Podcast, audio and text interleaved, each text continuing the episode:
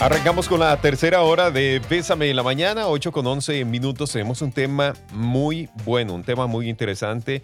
Eh, más que todo para los papás, más que todo para los que tenemos hijos. Eso es un tema que nos interesa muchísimo. Bueno, o si tienen hermanitos chiquititos También. o las abuelitas. Sobrinos. Ajá, hoy tenemos un temazo y lo vamos a hablar con la doctora Karina Castro Fumero. Ella está en Washington, Estados Unidos, ahorita, en este momento, y la tenemos de forma virtual, es neuropsicóloga pediátrica.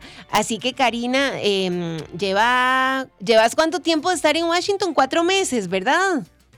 Hola, sí, muchas gracias. No, llevamos desde octubre, Octubre. de estar en Washington. Sí, pero, Pero- llevo ya. Sí, antes estuvimos en Suiza por unos cuatro años. Este, y he ido pasando entre Argentina, Costa Rica, Suiza, ahora Washington. Y, Y eh, bueno, ahí vamos. es que la otra vez me decía que igual que cuando ella estaba aquí, nos escuchaba. Ah, buenísimo, Sí. buenísimo. Sí, siempre, siempre. La verdad que cuando iba a trabajar en esos momentos, cuando tenía mi clínica, siempre, este, camino al trabajo los escuchaba en la mañana. Qué linda, muchas gracias. Esta es de las cosas lindas de la vida que la radio Que nos une de esta manera, nos ¿verdad? une y que al final, du, a- nosotros nos sorprendemos cuando alguien dice que nos escucha, porque Claro. uno no sabe en realidad cuánta gente lo oye y, y nos llena el corazón, eso nos llena el corazón. Hoy tenemos un temazo. Es buenísimo, es buenísimo. ¿Por qué no debo dejar esperando a mis hijos? ¿Qué pasa en el cerebro de nuestros hijos, Karina, cuando dejamos esperando a, a los chiquititos? Qué interesante esto, ¿verdad? Porque es una frase que pues en realidad sale en el momento en que hago el post, en el momento en que hablo de este tema, es como que hablo de que siempre nos dicen, cuando mi hijo está a la par pidiéndome almorzar y está llorando, ¿verdad? Y, y- y me dicen, pero déjalo esperar un poquito, tiene que aprender. Eh, y se lo dicen a uno muchísimo, ¿verdad? O cuando el Mm. bebé recién nacido está llorando y dicen, ay, no se va a morir por llorar un poquito, eh, eh, desarrolla los pulmones, Ajá. ya, ya, ya le, ¿verdad? Déjalo esperar. Y eso es algo que transmitimos mucho de generación en generación y no nos cuestionamos realmente el niño que está enfrente, su cerebro, su desarrollo, y que la, neurociencia nos ha venido a contar que no, que hay muchos mitos, hay muchas cosas que nos decimos de generación en generación, que al contrario, más que hacer un bien y más que enseñarle a un niño a llorar, lo que le estamos enseñando es algo que le está dañando su cerebro y que está repercutiendo en su desarrollo. Yo Claro. recuerdo Entonces, que tengo un- sí. una, una amistad, ahorita que lo mencionas, y estoy pensando, y ella dejaba llorar a la chiquita.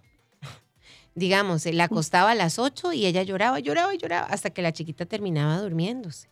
Porque decía que era una forma de acostumbrarla, que ella se acostumbraba, que lloraba 15 minutos y que luego ya se dormía. ¿Qué tan bueno es eso? Claro. ¿Qué tan bueno es dejarlos llorar? Es bastante malo. Y Ajá. es bastante malo por lo siguiente. Este, cuando hablamos de neurociencia, siempre me gusta hacer un ejemplo para que sea más fácil comprender. Cuando el cerebro se va desarrollando, se va desarrollando a manera de un helado con tres copos. Vamos a imaginarnos un helado con tres bolas. Y en la primera bola, la de abajo, la, qué sé yo, la de vainilla, la que ponemos abajo, este es un cerebro que se llama el cerebro primitivo y es el que está más desarrollado cuando el niño nace. Los otros no están desarrollados, este, los otros no tienen suficientes neuronas y, y están ahí como esperando a que el primero se desarrolle bien. Este cerebro primitivo, lo único que le interesa es sobrevivir. Porque si bien vemos cuando un bebé nace, no puede sobrevivir solo, necesita de un adulto que le dé comer, que lo acueste a dormir, que lo alce, que le dé calor si tiene frío. Y eso es lo único que le interesa es el cerebro. Y para que ese cerebro se desarrolle correctamente, lo que tenemos que hacer es atenderlo correctamente, darle las necesidades de sobrevivencia básicas que necesita.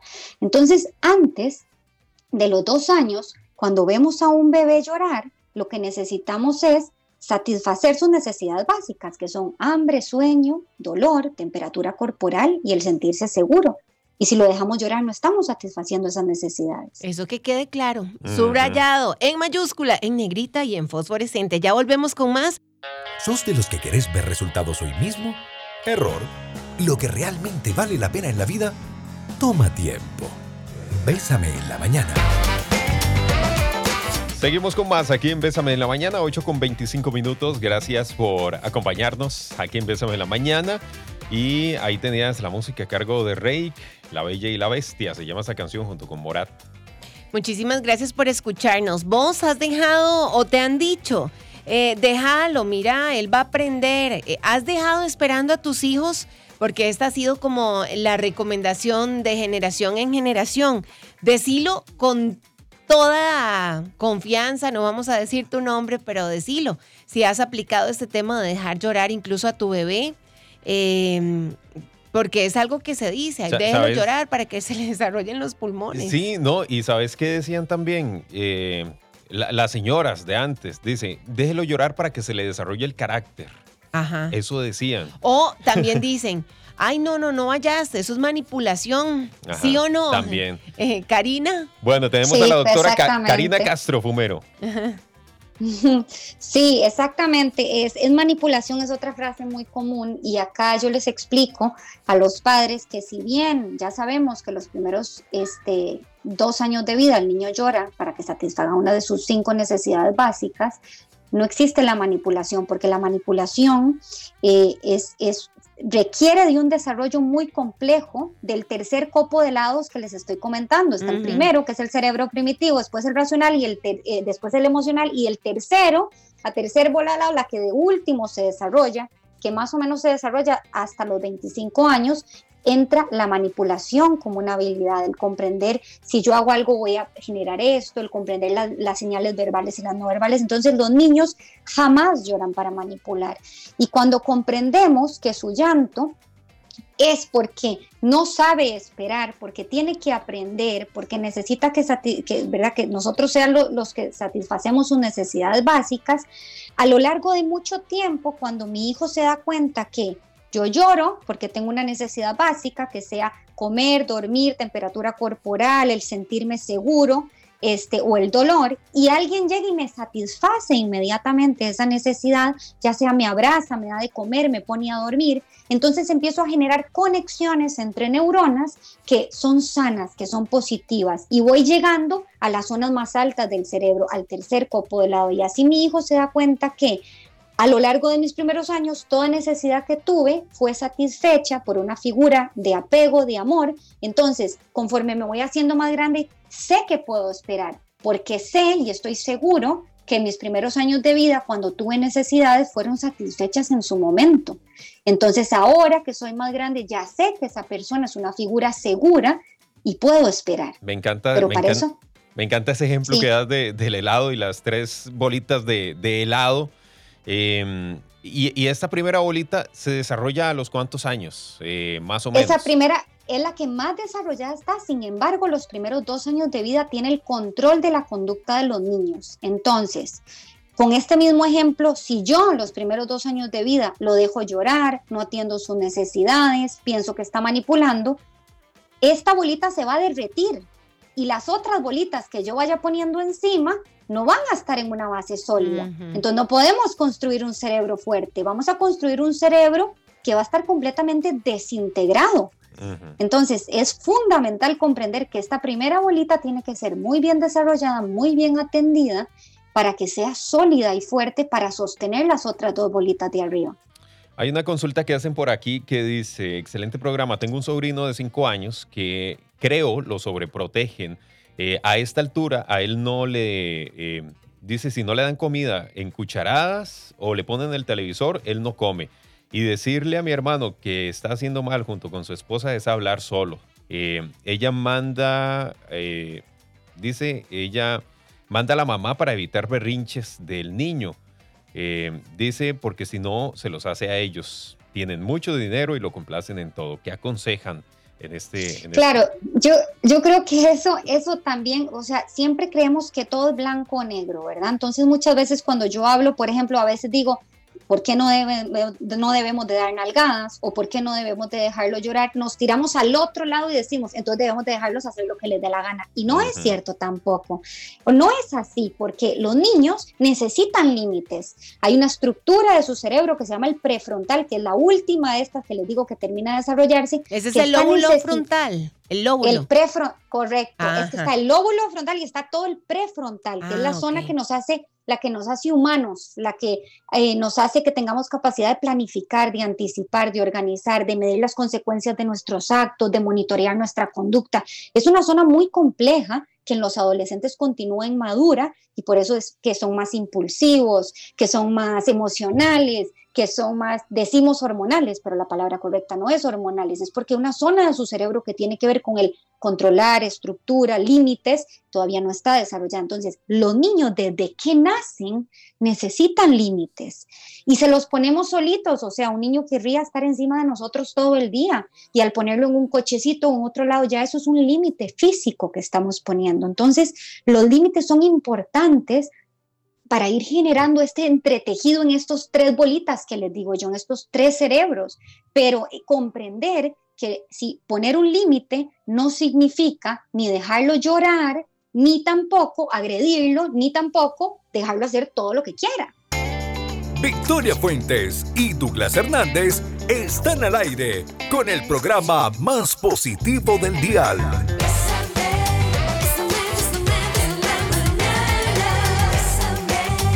Bésame en la mañana.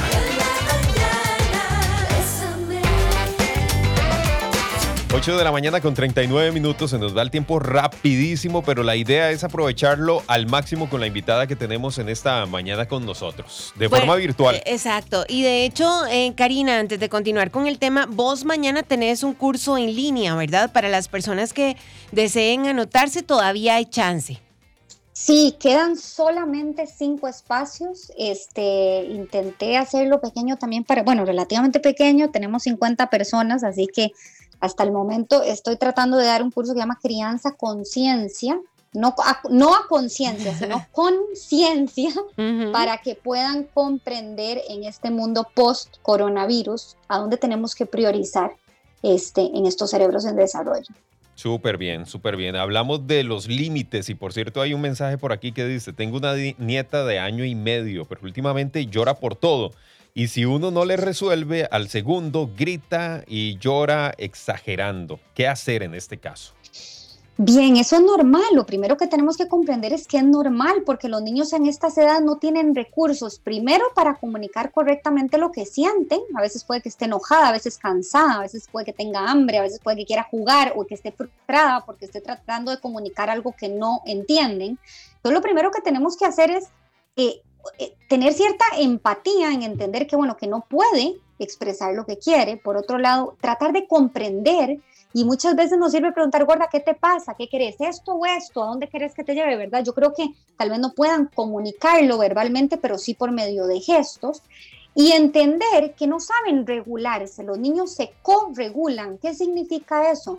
Que mi hijo está bien si yo estoy bien. Si mi hijo está desregulado, si está llorando, si está demandando algo y yo estoy tranquila, y estoy tratando de ofrecer algo, él se va a regular también a través de unas neuronas que llaman las neuronas espejo. Observo a mi mamá, observo que mi mamá está tranquila, yo me tranquilizo y buscamos una forma de, encontrar esta solución. El error en el que caemos es que el bebé llora y empezamos, ay, es que eso es un malcriado, sos un insolente, aquí no se hace lo que vos querés, bueno, ya, entonces listo, lo ignoramos y nos vamos, ¿verdad? O decimos, uy, qué chica magnesia, que no sabemos, y todo eso son palabras, son alteraciones, que estamos teniendo emocionales nosotros, estamos transmitiendo una conducta y el niño se pone peor. Claro, claro. El, problema yo creo está en que pensamos que ellos están pensando como nosotros, como adultos, es decir, que, que, están haciéndolo por hacernos la vida imposible, por ponernos la más difícil y no es así. Excelente aporte porque creemos que los niños son personas pequeñitas con cerebro de adulto. Y eso es lo que el fallo en el que hemos caído en la crianza. Y la neurociencia nos viene a contar que no es así, que el cerebro se construye a lo largo de la vida, que termina de desarrollarse a los 25 años y que los niños no tienen ni el razonamiento ni las intenciones que un adulto tiene. Entonces, cuando comprendemos eso, logramos algo clave que es empatía. Y cuando tenemos empatía, llegamos a ese segundo copo de lado a esa segunda bola que es el cerebro emocional y logramos una conexión en la que no solo le enseñamos a nuestro hijo a regular sus emociones, a expresar correctamente lo que le pasa, sino que además estamos construyendo un cerebro sano. Somos constructores de cerebros.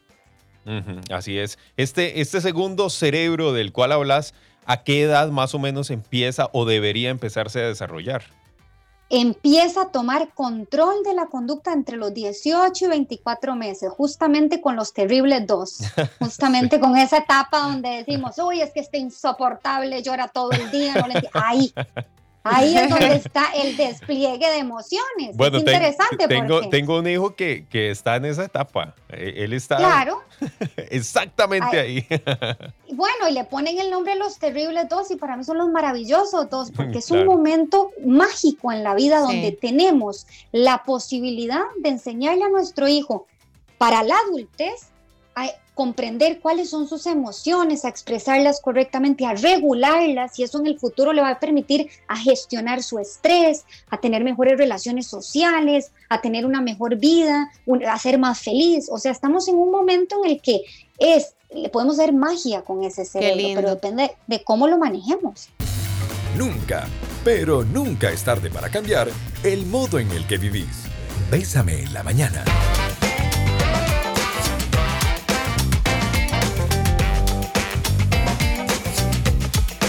Bueno, prácticamente vamos cerrando eh, el programa de hoy. Nos quedan unos minutitos para, para seguir hablando de este tema que está buenísimo. Sí, súper. Y queremos eh, contarte también, eh, Cari, que la gente está preguntando por aquí acerca de este curso que vas a tener mañana a las 5 de la tarde, que cómo pueden conseguir el espacio. Cuesta 35 dólares. Correcto, cuesta 35 dólares y en mi Instagram es que es Karina Castro Fumero NP de neuropsicóloga. Este, ahí en, en, la, en el bio, digamos en la biografía, hay un link donde se pueden anotar para reservar el espacio. Y si no lo consiguen en mi página web, me pueden mandar un correo y yo les facilito el, el link. Así se llama, Karina. Igual tu web es Karina Castro Fumero, ¿verdad? www. La web Sí, correcto. La web es Karina Castro Fumero, www, y, la, y el Instagram es con el Karina Castro Fumero, el NP al final. Ajá, muy bien, para que ustedes la puedan buscar. Y e igualmente escribe unas cosas que yo, yo la encontré así en Instagram, ¿verdad? Y yo llegué y vi un post que tenía que ver con niños y entonces ya me puse a leerlo y me pareció tan acertado. Y entonces un día yo ya le escribí, le dije que si hacíamos un live y que queríamos invitarla también a Bésame en la mañana. Y me encanta lo que escribís porque sobre todo también sos mamá. ¿Tus hijos qué edades tienen, Karina? Dos y cuatro años. Son chiquititos. Exacto. Toda la experiencia profesional y además experiencia como mamá tal práctica, Práctica, Exacto. De, sabes perfectamente de lo que hablas cuando hablas de los, de los terribles dos que les llaman, pero ahora ya, ya le diste un nuevo concepto que me encanta más, que es los maravillosos dos. Sí, yo creo que, verás que creo que conforme vamos conociendo un poco cómo se desarrolla el cerebro como adultos racionales que somos y que siempre tratamos de buscar una explicación a todo, vamos comprendiendo más a nuestros hijos y yo creo que eso va a ser la llave que va a abrir la posibilidad de, construir mejores personas, de construir una mejor sociedad, ¿verdad? No eh, rompiendo un poco de mitos, porque si construimos un cerebro sano desde la primera infancia, ya hay mucha investigación que sustenta, y esto, es, y esto es mágico, y esto se lo tienen que llevar los papás, la llave de la salud mental de nuestros hijos la desarrollamos nosotros los primeros seis años de vida. O sea, que mi hijo no, no desarrolle trastornos de ansiedad, depresión, trastornos de estrés postraumático, inclusive Alzheimer, otras enfermedades médicas como lo que son los problemas gastrointestinales o hasta el cáncer, están directamente relacionadas con la, con la atención y la crianza que reciban los niños los primeros años de vida. Entonces es que nosotros padres tenemos un poder de ponerle una vacuna que ni el pediatra puede poner. Estamos ayudando a nuestros hijos a tener el mejor desarrollo de su cerebro y la mejor salud mental y física. Ojo, la responsabilidad que tenemos en nuestras manos, ¿verdad? Y es que es, es, su futuro, literalmente, su futuro en todo, ¿verdad? Como ellos se van a comportar en la sociedad, eso también está dependiendo de nosotros. En todo, que sean exitosos, que logren estudiar algo que los motive, que sean felices, que logren ser eh, eh, personas buenas para la sociedad, que tomen buenas decisiones. o sea, eso no depende ni del docente, no depende ni del profesor del kinder, no depende ni de la estimulación que yo le quiera dar con tal juguetito, depende de la crianza que demos los primeros años de vida. Y el no dejarlo o el dejarlo llorar para que aprenda a esperar es una de las primeras que tenemos que derribar. Yo recuerdo cuando eh, fui a una charla con cuando estaba embarazada de Saúl. Uno como mamá primeriza quiere absorber todo, ¿verdad?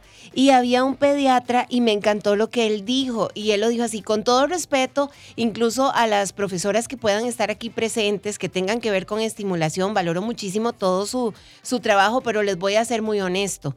Para mí, la mejor estimulación que puede tener un niño es en su casa, con sus papás, con su familia. Es, es que es así, porque tristemente Victoria, nos hemos enfocado en que cuando escuchamos que el cerebro se desarrolla los primeros años de vida, creímos que era el momento para enseñarle siete idiomas, cuatro instrumentos, meterlo en cuatro mil clases y dar toda la estimulación temprana. Y eso no es así. Lo que quiere decir es que se construye los primeros años de vida, pero las bases de un cerebro sano tienen que ver con un cerebro feliz. Si mi hijo es infeliz, nada de lo que yo le enseñe racional, ninguna habilidad la va a lograr incorporar, va a ser motivante para él.